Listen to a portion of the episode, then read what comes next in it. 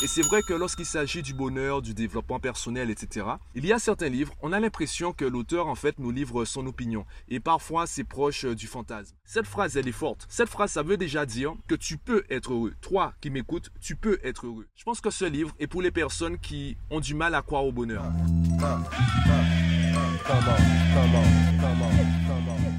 Yo, jeudi joli numéro 3. Aujourd'hui, le livre que j'aimerais te présenter, le livre dont j'aimerais te parler, avant même de commencer, il y a quelque chose que je dois t'avouer.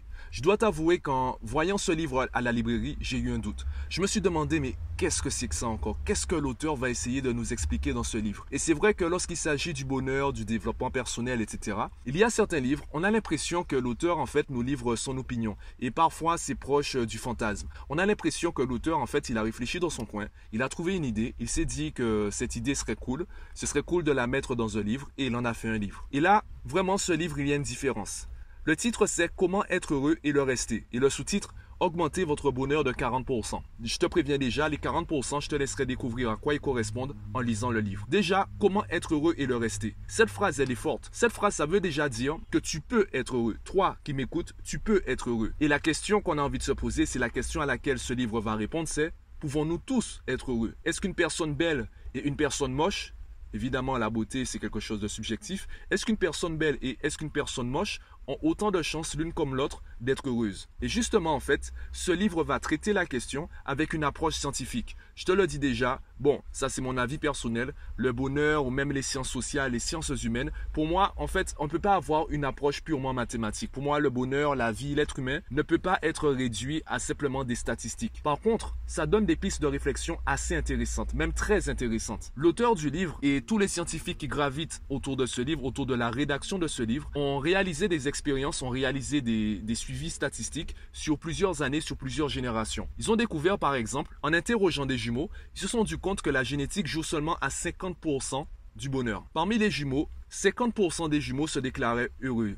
50% des jumeaux ne se déclaraient pas heureux se déclaraient même pratiquement malheureux. Ça veut dire que même en partageant le même patrimoine génétique, eh bien, il y a 50% de chances qu'on soit heureux. Donc la génétique joue à 50%. Même en interrogeant en fait les personnes qui sont traitées ou du moins qui sont euh, jugées, évaluées comme belles par la société, eh bien 50% d'entre elles environ en moyenne se déclaraient heureuses, 50% ne se déclaraient pas heureuses. Les 50 autres et du coup les 40% du sous-titre du livre, je te laisserai les découvrir en lisant le livre. Ce qui est vraiment intéressant, c'est vraiment cette approche scientifique, cette approche qui est sur plusieurs années, sur plusieurs générations, les statistiques qui en découlent. Les statistiques sont intéressantes. Je te le répète, ce n'est pas à prendre au pied de la lettre. Ça ne veut pas dire que c'est valable pour tout le monde. Ça ne veut pas dire que tu dois culpabiliser parce que tu n'es pas heureux ou heureuse. Non. Par contre, tu as dans ce livre des pistes de réflexion assez intéressantes pour prendre du recul par rapport à ta vie, par rapport à la vie, par rapport à la société et savoir en fait quelle approche tu veux de la vie et du bonheur. Et justement, à qui je conseille ce livre, à qui je recommande ce livre, je ne dirais pas que ce livre est pour tout le monde.